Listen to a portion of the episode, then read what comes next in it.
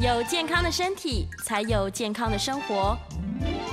名医杨口专业医师线上听诊，让你与健康零距离。听众朋友早安，这里是九八新闻台，欢迎您收听每星期一到星期五早上十一点到十二点播出的名医 Uncle 节目，我是宋彦仁宋医师。那今天的节目在 YouTube 也有同步直播，欢迎听众在 News 九八 YouTube 的频道留言询问相关的问题。在半点以后，我们也会接听大家的 call in 啊。那我很久没接听 call in 了，上一次呃两年接听 call 没有接听 call in，再接听 call in 觉得呃还是跟听众互动呃比较有趣哈。那 call in 专线是零二八三六九三三九八。那，今天的主题呢，回到一个蛮有趣的题目，谈肥胖。跟很多肥胖有关的慢性病，但是从一个视角来谈肥胖的一些悖论啊。那我的问题呢，叫做你能够有多胖？这话听起来很怪啊。那我主要的问题呢是，有些人胖了才十公斤，他就浑身发病；有些人体重破百，检查起来却好好的啊，被称为健康肥 （healthily obese）。所以，我们今天来谈一谈。每一个人是不是有这样的一个个人的体脂红线呢？那这个题目呢，呃，问题不是我发发明的哈，这个名词不是我发明的，我等一下会跟大家解释这个名词怎么来，这个观念怎么解释，能不能对于我们现在我们对于体重的了解，以及我们现在开始发现很多新的治疗，对于慢性病它的治疗疗效，我们运用传统的理论似乎不能解释，但是运用这个个人体脂红线似乎可以解释一些事情。那在还没有开始之前，我还是要呃做这个所谓的无利益冲突的宣告啊。那我今天所谈的题目，纯粹是我阅读之后的一些心得分享，没有任何医疗建议的意思啊。即使听起来好像在建议，但你就听听就好了啊。那只是我的分享。第二个，我呃我的节目普遍来讲都没有什么商业目的啊，我也没有代言任何的产品。呃，第三个呢。呃，这里面所选用的文献文献纯粹是我个人的兴趣啊，我爬书所得，未必是绝对的金科玉律啊。很多人就会觉得说，哎，宋医师讲的，好像文章跟你读的不见得相同，每个人读的文章都不同。啊，文章的论点很多，尤其是论点很多的这个领域，我呃，我个人的感觉是说，你更该注意啊，因为有不同的论点，所以这件事情可能不是。已经成为定论啊，不是像教科书金科玉律啊，所以千万不要把它当做教条，呃，纯粹是分享。你觉得合乎逻辑，你就吸收；你觉得这个逻辑不符合，你就把它不要听就好了啊。所以，另外还有我个人主张的部分呢，有的时候呃文献上面不见得有讲，但是我经过阅读我自己阅读的心得，我会提出一些我个人的想法，呃，以及我个人的经验，呃。这个也都是纯粹分享的性质。如果呢，跟你所认知的当今教科书的一些教条相悖，那我基本上也是本于科学的精神提出呃一些实证，提出一些挑战，绝对没有要宣传异端学说或者是妖言惑众之意啊。那很多很多呃有一些人觉得我这样讲的跟别人不一样，叫做妖言惑众啊。那口音电话再讲一次，零二八三六九三三九八，我们下一节会口音。好，我赶快呢，先把今天先讲总结。为什么要讲总结？我以前总是我太啰嗦了，讲得太慢，所以我讲完总结，呃，如果不想听我啰嗦的人，听完总结就可以结束了。呃，想要听我解释为什么这个总结是是这样来的，那我们就下面看有多少时间，我们尽量讲。那第一个总结提出这个概念哈，叫做个人体质的红线。或者翻译成为阈值了哈，那原文其实比较接近阈值，但是阈值这两个字很多人不懂，什么叫阈值？其实阈值就是红线，就超过那个界限之上就会有一些反应，之下就没有反应，所以我把它翻成红线也比较好。那也你也可以把它翻译成为上限。那大概念呢，甚至你把它扩充成为向下，叫做容额啊，就是一个人到底可以装多少脂肪？简单的讲，个人体脂上限或者红线的意思就是说，你超过这个红线就会生病。那下面就代表你的容额啊。那如果这样子发炎生病之后，这个多的脂肪就会渗漏出这个脂肪组织。这个是在呃研究证据上面实际可以看到的。这个渗漏的脂肪呢，就是三酸甘油脂，它会跑到血液里面去，造成变成所谓的高三酸血油三酸甘油脂血症。它也会造成全身的慢性发炎。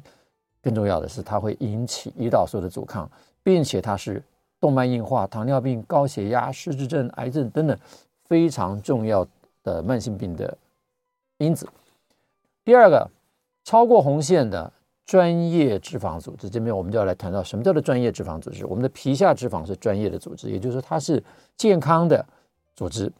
那如果你的容额超过了这个健康的专业脂肪组织的量，它就会开始超载，超载它之后往别的地方跑，就会溢出到非专业的组织。这非专业组织就就到了所谓异位性脂肪，最常见的就是肚子里面开始堆脂肪，那开始内脏的器官也堆了脂肪，脂肪肝，甚至于脂肪胰脏啊，脂肪胰，甚至于连肌肉里面都堆脂肪。所以我们常吃的那些牛排啊，那些 Marble 那些大理石牛排，其实都是脂肪的浸润。在人类有没有呢？在人类也是有的。第三，个人脂肪的这个阈值啊，或者红线上限，看我们怎么翻译。那我觉得容易懂的，上这个红线还比较容易懂，跟几个关键有关。第一个是脂肪细胞的数量。我们在年轻的时候，如果我们食物跟环境以及很重要一个基因，决定了我们的脂肪细胞是很大、很很小、很多的，这个通常代表你是一个容量总体会很大。呃，它每个细胞不会胀得很大，所以它可以保持相当程度的健康，所以数量是很重要的。第二个是细胞的大小，我们通常一个细胞一个脂肪细胞，呃，在原始状态大概十个微米啊，十个 micron，它胀到最大的时候大概可以长到两百个 micron，所以等于是直径增加了两百倍，那体积就增加了多少倍？二的三次方啊，两百的三次方就八千倍，所以一个人其实可以从原始这个这个体积胖到八千倍，所以其实我们的容额是很大的。但是你有没有办法超过这个容额？有的，有些人其实就超过的容额，理由在哪里？有些人他其实他的脂肪细胞本来就没有办法长那么大，你硬要撑到那么大，他就会生病了。所以呢，这个是基因决定的。所以有人稍胖就病，这种人叫做在外面瘦，胖在里面叫 thin outside fat inside 啊，我 thin on the outside, fat on the inside，TOFI，T O F I。有些人却是 healthily obese。那我们等一下会举这个例子给大家看。那第四个想要跟大家讲的是说，好了，前面讲到个人脂肪的红线了，怎么样知道你自己超越了红线呢？给各位一个啊、很简单的一个测量的方法：腹围腰围除上身高大于零点五，大概就代表你已经超过了你的脂肪红线、体脂的红线哈。那这是一个非常简单，又不花钱，自己量量就可以了啊。比如说我们现在在台湾常常讲说，哎。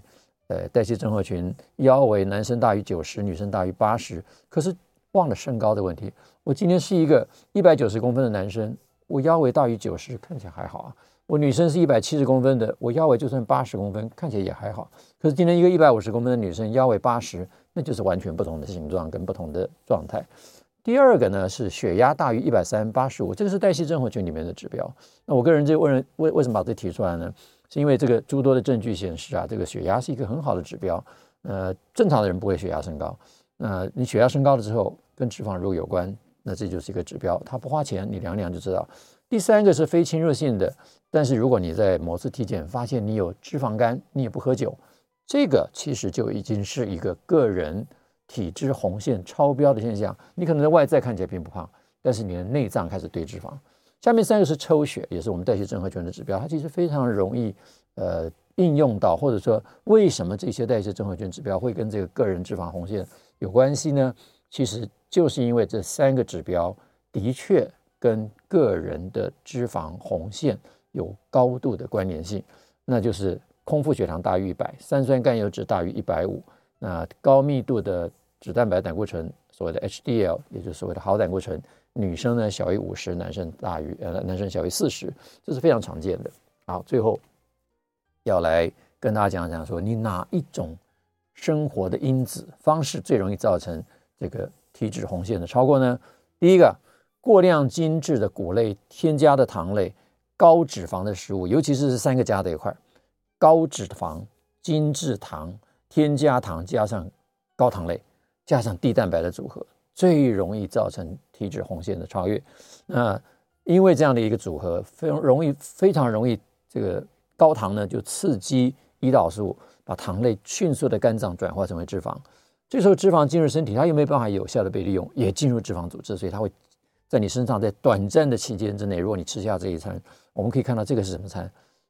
我们其实外面吃的很多的这种中式的餐食、西式的这种素食快餐哈，很多都是这种组合。当下它就会就在那短暂的几几秒钟之内、几分钟之内，你吃饭的时候，在那个时候就超过你脂肪的阈值，所以那样的吃法，你短暂的期期间之内就会发生胖肥胖。当然后来如果你透过一些其他方法来矫正它，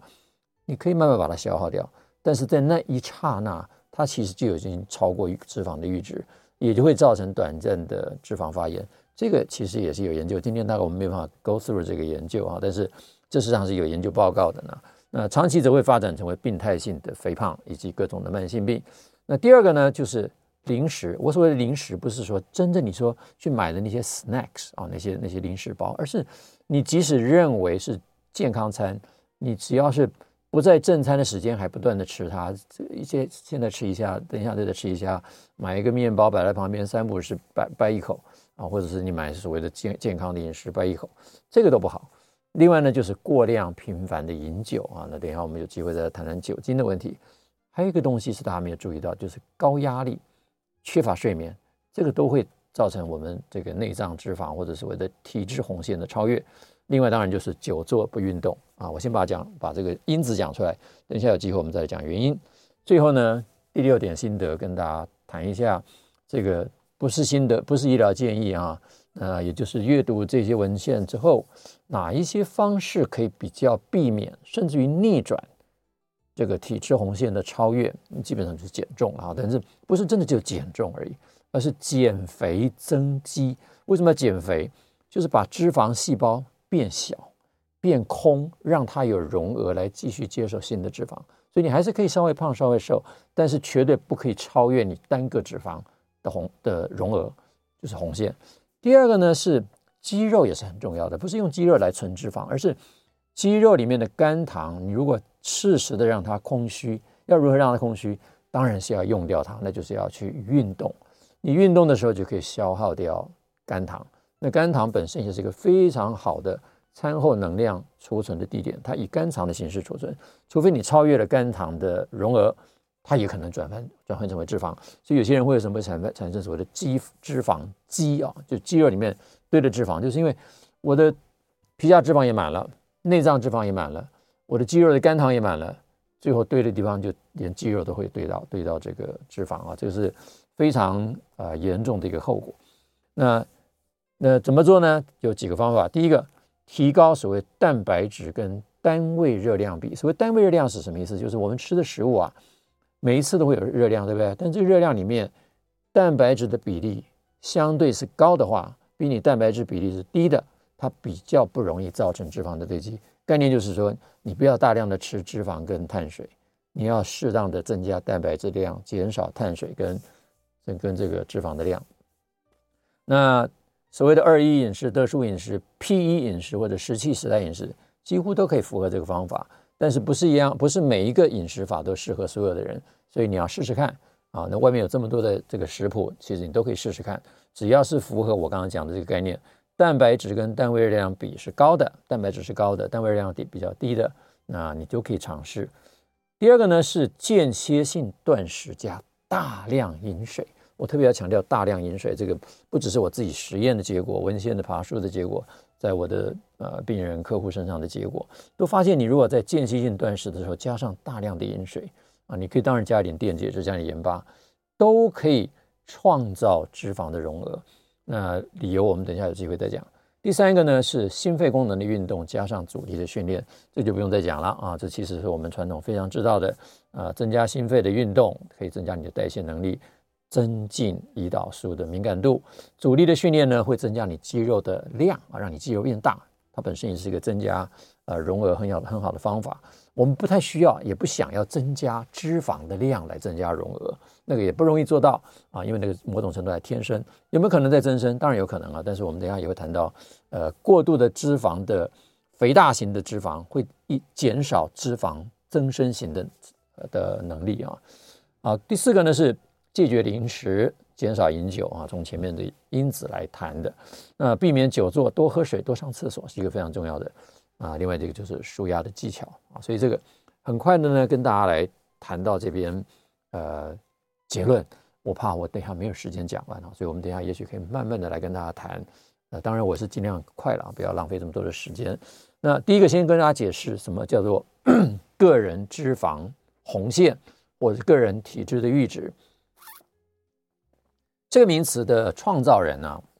你若爬书文献呢，其实就是这个 Roy Taylor。那 Roy Taylor 是在这篇文章哈，大家可以扫描这个 QR code 就可以看得到。那呃，之前我们谈过 Roy Taylor 是用他的一个非常重要的研究叫 Counterpoint。那到后来他又做了一个大型的研究叫 Direct。那这两个研究呢，其实很重要的一个概念就是它可以逆转糖尿病。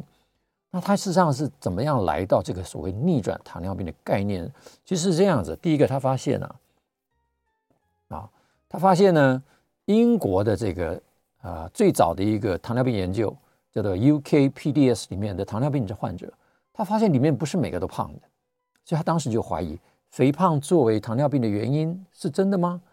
是不是有人很瘦呢？那这个之前我们也谈过这个题目，我曾经谈过糖尿病为什么有的胖有的瘦，的确。糖尿病不是每个都是胖的，所以肥胖或者体重不是主要的原因，尤其是由 BMI 所定义的肥胖绝对不是主因。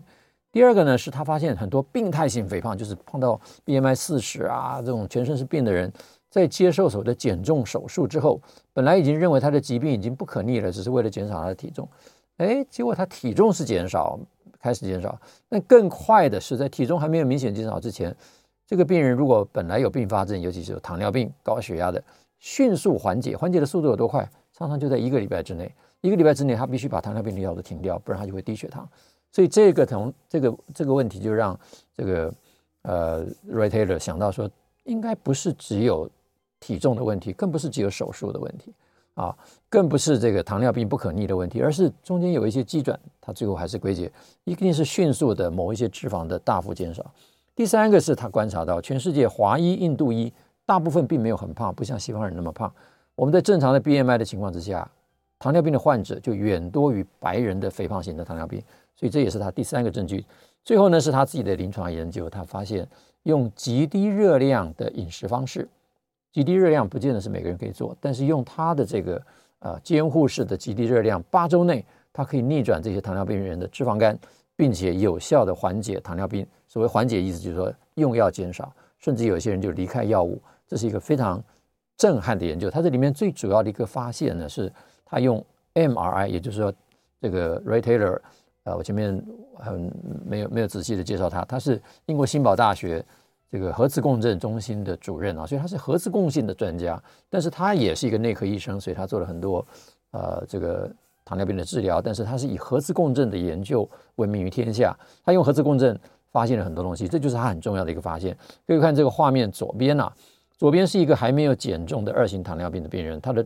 这个肝脏的脂肪就是中间各位看到的腹腔中间那个绿色啊，就是左图的呃右上侧那一大片绿色的，那就是脂肪肝。他在这个 MRI 呢，核磁共振算出来是百分之三十六的脂肪，那远标远低远高过我们的标准的五趴以下啊。那呃也可以看到他有趴很比较厚的。皮下脂肪就是外面那一圈红的，以及少量的，你可以看到肚子里面比较集中的红色的斑块，那是腹内的一些脂肪。在八周理论完了之后呢，他的这个是体重减少了，脂肪肝剩下两趴，皮下脂肪也呃相当程度减少，但是看起来不那么明显，比较明显的反而是这个内脏脂肪的减少。这个脂肪的减少呢，就可以看到他的空腹血糖非常迅速啊！你看他用这个糖尿病患者是黑色那个圈圈哈。那健康的对照者是呢那个白色的圈圈，白色圈圈当然从头到尾它的这个空腹血糖没什么变化，但糖尿病患者在第一周还没有做实验之前，血糖是非常高的，然后大概九个 millimolar，大概一百五十几哈，那才不过一个礼拜而已啊，断食啊不是断食，是极低热量的饮食，治疗一个礼拜，血糖就已经降到六，大概在一百二十左右哈，啊一百二十六左右，那这个不到不到一百二十六，就一百二十左右，对不起啊。一百多，才一百出头，一百零四啊。那接下来这个数字可以看得到，这个连续的八周都是维持在这边，肝脏的三酸甘油酯也很明显的降低了，肝脏的脂肪肝等于就是说在这八周之内这样的一个饮食方式，每天小于八百大卡的低极低热量饮食，就可以逆转脂肪肝，胰脏的脂肪也减少了啊！就是他特别用 MRI 去测量胰脏的脂肪。我们现在没有这种技术，当然没办法啊。但是等一下我跟大家分享，超音波是可以做得到的。那他也测量了肝脏的胰岛素的敏感度，也明显的大幅增加。等于说所有的 data 都符合这个故事，不会见得体重要减很多，在很迅速的时间之内，你看在一个礼拜体重能减多少？但是却因为他的内脏脂肪的大量减少，这个所谓的个人脂肪阈值的大幅的调整，它就可以达到这么大的改善。最后呢，是他的胰岛的分泌能力。居然也恢复，这点是非常重要的。对于治疗糖尿病来讲，很多糖尿病的病人在病得越久之后，他的胰岛分泌的能力就越差。可是对于病程比较短的人，即使他开始用了胰岛素，他仍然是有机会恢复他的胰岛分泌的功能。那这个就是一个很重要的研究。你看，在八周之内，他胰岛分泌的功能已经快要回到跟正常人一样。这些都是糖糖尿病的患者啊，在新堡大学这个 Dr. Roy Taylor 的这个。呃，研究之下所看到的结果，所以他提出他的论文的重点，他就认为呢，各位可以看到他的重点的正中央，我发红框框的地方，就是呢，他认为体重只要减少到个人脂肪红线，不一定要到我们现在减到多么漂亮，BMI 十九啊、二十啊那样子漂漂亮的样子，那个很多时候不只是为了健康，很多还是为了美观。但是如果为了治疗糖尿病，他认为只要平常。你的体重降低，能够到达个人的体脂红线之下，就可以达到非常好的治疗效果啊！所以，假如达到之下呢，你就可以减少肝脏脂肪，减少胰脏脂肪，恢复胰岛的功能，这是非常重要的一个概念哈。那他就提出一个想法呢，这个 BMI 呢是适合群体，不适合个人。那现在时间关系，我们先进一段广告，稍后回来呢，我们继续说明。那也欢迎大家 call in。供应电话是零二八三六九三三九八零二八三六九三三九八，我们稍后回来。听众朋友早安，欢迎您回到九八新闻台名医 Uncle 节目的现场，我是宋彦仁宋医师。今天跟大家谈的题目叫做“你能有多胖”，就是你可以胖到什么程度。那我的副标是说，为什么有人胖了十公斤就浑身发病，有人呢体重破百却看起来却是健康肥？那我今天要谈的就是每一个人体脂肪都有不同的。上限超过这个上限就要生病。那这个人这个说法呢，叫做个人体质阈值，或者是个人体质红线上限，看你要怎么翻译啊。那英文的原名叫做 Personal Fat Threshold 啊，PFT。呃呃，这一节呢，我们也欢迎听众朋友 call in，call in 电话是零二八三六九三三九八，您可以来分享您对于肥胖的看法，也可以呃谈论一些有关于慢性病、糖尿病等等的问题。那我们刚刚谈到呢。这个 slide 给大家看到，就是上一节我们谈到这个呃，他罗伊泰勒呢，他的论文重点呢，他发现其实不是每一个人都需要减重到什么程度，只要低于他的个人脂肪的阈值或者红线，就可以开始达到治疗的效果。因此，他认为 BMI 身体质量指数作为一个肥胖的这个量尺，我们过去常常都用这个东西当标准，在临床上我们也仍然在讲。但是从他刚刚所提到的研究，他认为这适合于公共卫生群体调查的描述。对于一个个人到你的诊间来，或者当每一个个人在面对自己的健康问题的时候，BMI 可能不是唯一的决定因子。好，那就是这个图的右边这个图，你可以看到 BMI 从二十到四十，每一个人的这个呃阈值是不一样的啊，它的这个反应实际上是不一样。那个呃。蓝呃，虚线的直线就代表它的阈值，即使在那个 BMI 的范围，它超过那个阈值，依然是容易生病的啊。那这边就就给各位看几个呃，实际上可能在观感上面的例子啊。什么样的人叫做健康的脂肪？什么样是生病的脂肪？那甚至有一些看起来很瘦，但其实是浑身是病的人啊，这种人根本就缺乏脂肪。那我我这个图可能不清楚，我们把它放大。各位看到这种啊，很多的相扑选手浑身是肥肉，可是你也你也在周边大概也会看到这种这种稍微肥胖的人啊，他们的脂肪其实看起来油油亮亮的，摸起来很有弹性，质地感也很好，人也是虎虎生风，非常有力。那你如果检查起来，他的血液看起来也是非常健康，这种呢很可能就叫做健康胖。那美国有一个学者呢，是 UCSF 的一个一个呃呃医生。他 review 了很多的文献之后，他发现一个理论啊，有一个观察，他说就是因为美国这些年来胖的人很多之后，开始可以对于这么大群的肥胖人口做深入的健康调查，才发现的确有一种表现型，就是他很胖，体重很重，BMI 很大，他脂肪量也不算少，但是他的代谢却是健康的。所以这些所谓的 healthily obese 健康肥到底有什么样的条件？这也是现在一个研究的重点啊。那第二种就是生病的脂肪，各位可以从这个图可以很明显的看到，你可以看到他跟刚刚那个那个相扑选手，这也是个相扑选手，但是他他他也太大了啊！他把自己的脂肪撑到大到这个程度，想要靠重量来赢来来赢得比赛吗？然后你看他的脂肪已经变形了，即使是这个体表脂肪，你都可以看到他的乳房的下方。第一个你看到乳房，这个这个苏某选手，他的乳房呢没有那么大。这个乳房那么大，这个就是很简单的，这个呃动情素开始分泌了哈，这个脂肪量增加之后，就会造成这种男性女乳症。那你也看到他肚子的脂肪，其实已经不是平滑的样子，表面很多的这个像苔藓一样的东西呢，那一部分呢很可能就是胰岛素阻抗造成的黑色棘皮症，也有很多呢就是湿疹，很多呢就是一个脂肪开始生病发炎，已经啊、呃、弥漫到表面都可以看得出来。第三个给各位看的例子是，这个人呢，他其实得的这个疾病呢，是一种遗传疾病。那有好几种不同的基因造成的，这是其中一种型。这种型呢叫做脂肪失养症，就是他全身的皮下脂肪都不见了。那皮下脂肪不见，他会不会存脂肪？他肝脏会不会制造脂肪？他会不会吃进去脂肪？会的。那存到哪里去？只好存到所谓的异位性脂肪。因此这一类的人啊，你看这是一个女生啊。他的他的肌肉的发达的样子跟男生一样，你看腹肌好像很大，可是你看他肚子是大的，是向前挺出来的，因此他的腹内脂肪很多，甚至于他很严重的脂肪肝。那调查发现，这一类脂肪失养症的病人很多都有严重，很年轻就开始有糖尿病。所以其实这个脂肪是非常重要的一个保命的器官，当你把它撑大，大到它无法承受的时候，它就会生病；或者当你的脂肪量是不够的。你皮下脂肪是不够的，而你却吃了那些很容易形成脂肪的食物，那你身上一定会找个地方来存，这地方就存，不存在你的表面，却存在你的身体里面，存在它不该存的地方，就会造成疾病。那接下来我们就来谈所谓的脂肪肥大跟增生型这两个肥大，是造成我们所谓的个人脂肪、个人体脂红线、个人体脂阈值。最重要的两个啊因子，也就是我们如果研究脂肪的形态，我们发现它有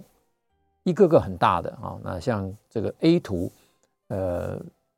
希望我们在画面上看得清楚，因为它的颜色，这是原文上面的文献啊，就是蓝色代表的是内脏啊，在肚子里面的脂肪，它也有大颗有小颗。皮下呢，在腹部的也有大颗小颗，在其他的部位，像比如说这个大腿啊、屁屁股、大腿这部分的，也是有大颗小颗。那这些地方呢，我们都会认为皮下脂肪相对来讲是个健康的脂肪，它是个专业性的脂肪，它不只是具有保护的作用，它可以就近立刻提供你附近的这个啊肌肉所需要的能量。啊，我们肌肉在活动的时候，不是只有用掉肝糖，我们肌肉其实也会交换着能源哈。在在运动完一段时间之后，它会自然的就开始运用脂肪，所以脂肪的分解本来在运动的时候就会分解。那 B 呢，这个图就是跟大家讲说，你的脂肪的含量里面一定部分含有肥大型的，部分含有增生型的。我们可以这样讲，肥大型的就是已经开始容纳比较多的脂肪的，那些增生型的有点像是后备部队。等到你比较多的脂肪进来的时候，那些增生型的就要开始被被动员，开始存储存脂肪。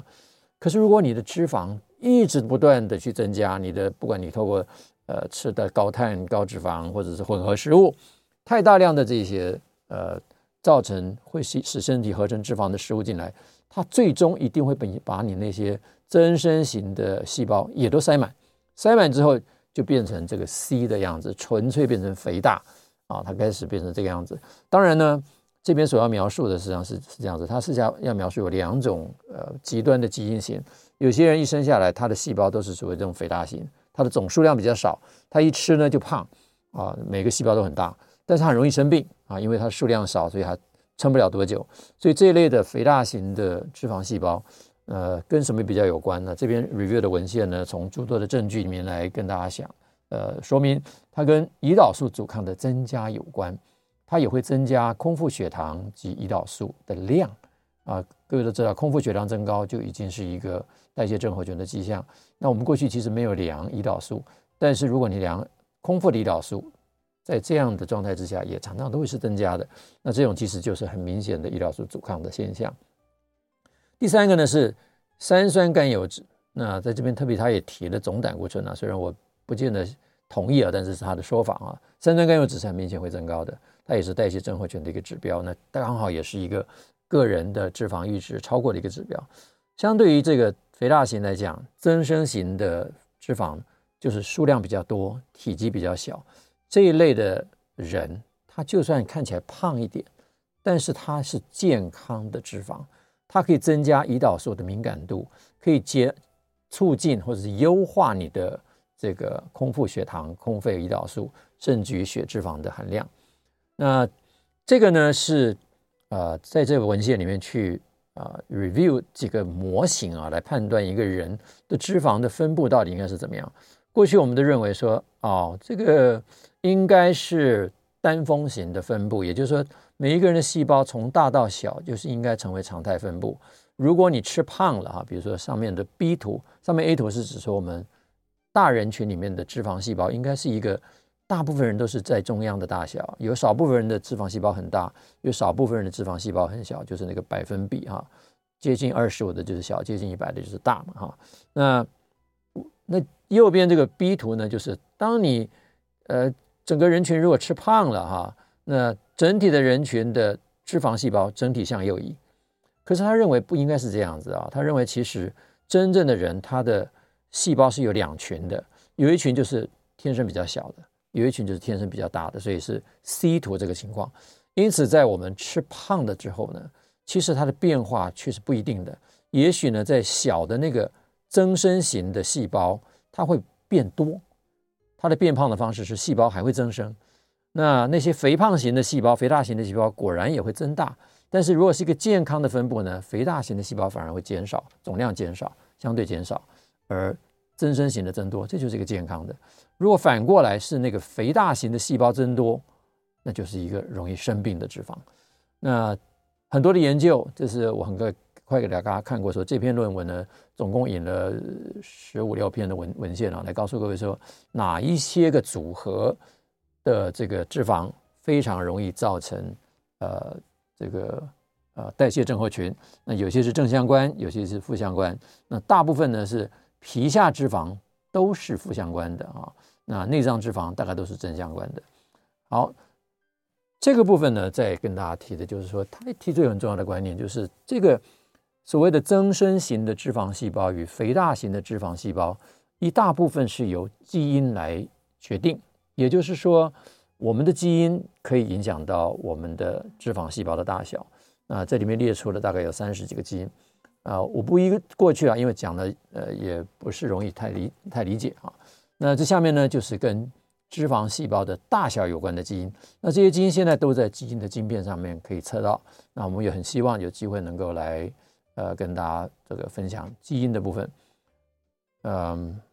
我们现在有一个接听的电话，呃，一分钟好了，我们赶快跟跟着李小姐，呃，请说，我们有一分钟。宋宋医师你好哈，嗯、那个我我上个礼拜才去那个切掉那个肾上腺瘤，嗯，肾上腺瘤，那因为那个我我就莫名其妙的超超重十五公斤，那切切掉这个这个之后会不会变瘦呢？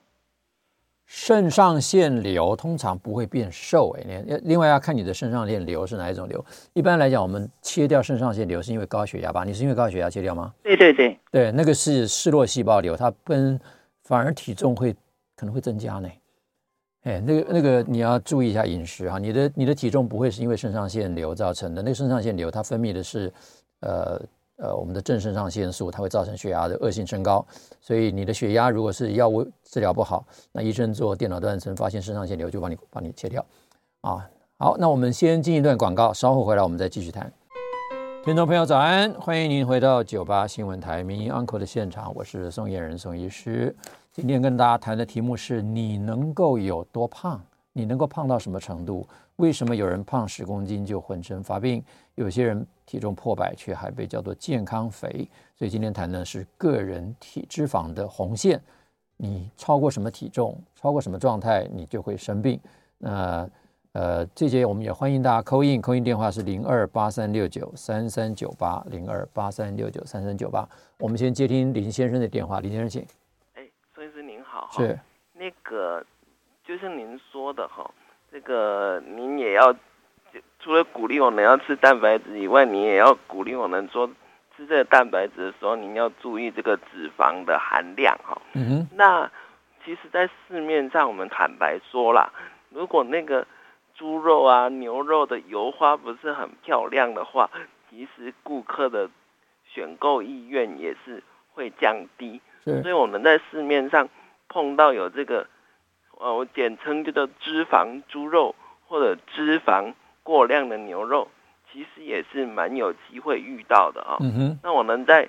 使用的时候，我们有什么应该要自己特别去注意的事项？我想听您分享。您的观点跟心得啊，好的。而第二个问题是说，嗯、这个我们的肥大型跟这个增生型的脂肪细胞，其实是我们的爹娘就帮我们决定好啊。那我们在饮食的时候，我们要有没有方法，就是说聪明饮食，让我们的增生型的多一点，然后肥大型的尽量少一点，不要增加的这么多。以上两个问题，我在现场收听，跟您请教。好，谢谢谢谢林先生哈。那第一个问题就是我们在外面选的这个猪肉牛肉，如果没有带油花的，有时候还不太好吃。那我们这这个大大多时候都会吃到这些油花，那该如何避免过量摄取这个油花？那第一个我想要讲的就是说，油花加上蛋白质其实是个非常饱足感的、具有饱足感的食物。大部分的人不太容易吃到太多啊。我我讲的大部分人。那可是有少部分人，他的确必须要这么大的食量才会满足。那这样的人，我都通常会建议说，呃，我们在配这样的食物的时候，通常都会跟蔬菜一起配，因为没有没有没有配蔬菜，它其实非常的油腻。那或者说，你如果真的是买这个上好的这么一大块肉，比如说你去吃一块这个这个神户牛排好了，它非常油，但是你你不可能花那么多的钱嘛。所以其实有两件事情，第一个，这种高品质的食物。呃，你本来的费用就高，你先天你就不太可能吃多。第二个呢，如果呢你在比如说吃韩国烤肉好了，吃很多的这些这些什么呃小牛排啦，那这些其实你会天生的会配一些蔬菜。我会建议在这种时候你尽量搭配蔬菜来填充你对于食物的的这个空间的饱足感，但是不要去过量的摄取这个太大量的呃蛋白质加上脂肪。那这个脂肪。呃，虽然我个人一直认为说脂肪，呃，适量的摄取并不会造成胰岛素的升高，但是大量的摄取的确在文献上面，呃，也比较多的的证据开始在，比如说打有些人在反对生酮饮食的，就发现发现说，你如果说每天吃的热量超过三千三千五百卡，呃，大量都是生酮饮食，的确体重不容易掉下来，所以，呃，我认为这个个人脂肪阈值这个概念，呃，解决了。当初我们在胰岛素阻抗谈论的时候，认为好像只有胰岛素很重要。现在发现，其实脂肪本身的容额也是很重要。那第二个问题呢，就是我们在平常要如何避免这个增生型跟跟所谓的肥大型的细胞，这个爹娘给我们的东西，我们如何召唤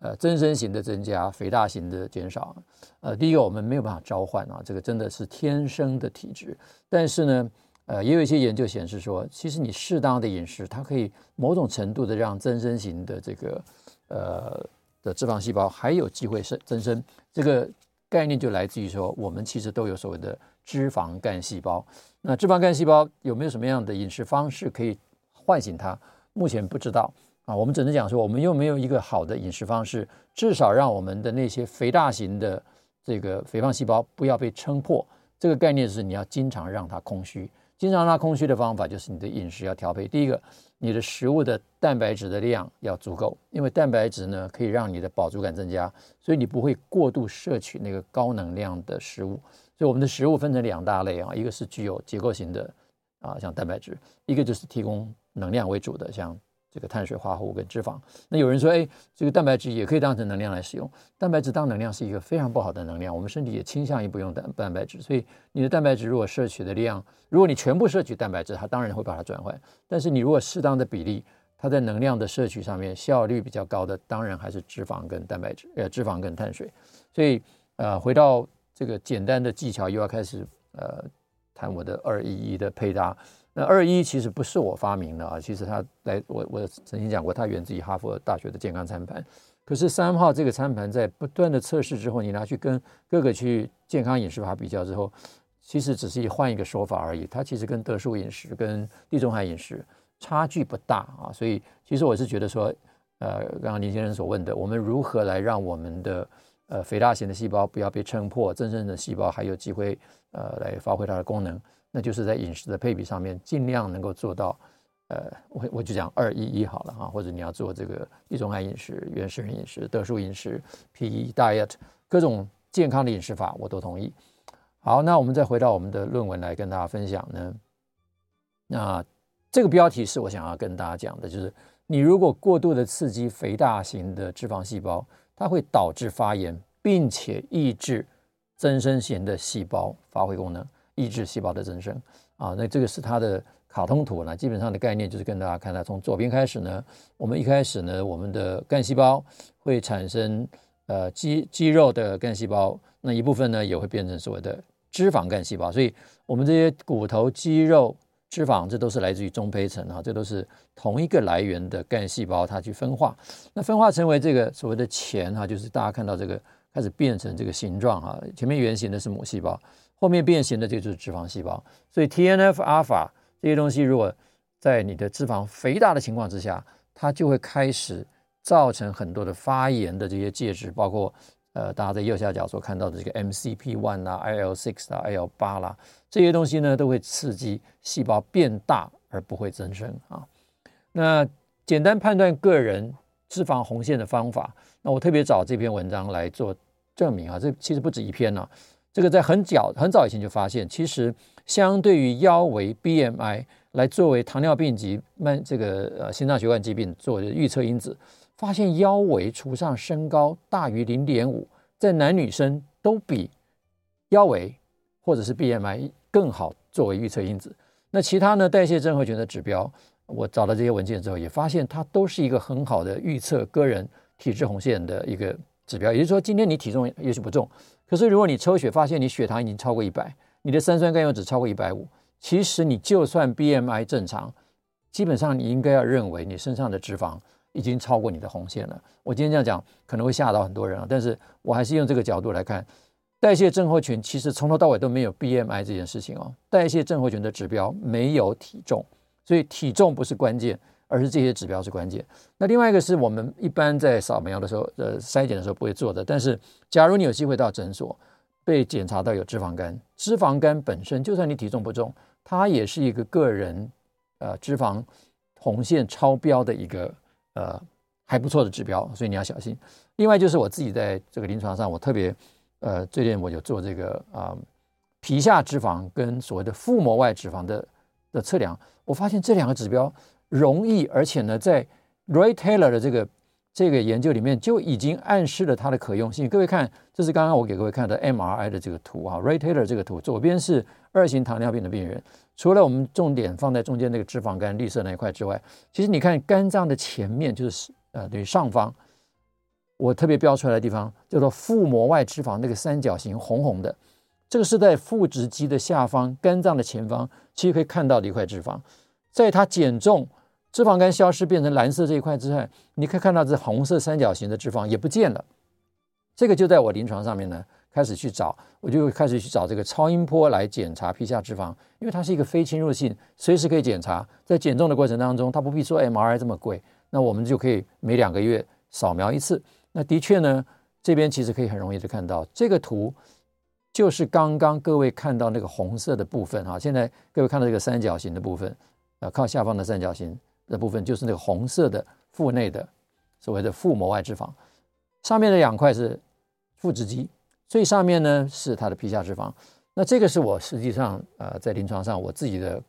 客户所看到的资料。你可以看到左边那个图我标标出来部分，皮下脂肪十二点一 millimeter，这个比一般的平均要稍微厚一点啊。那我常用这个来跟患者解释说，平常的人大概在一公分以下，那你现在是一点二，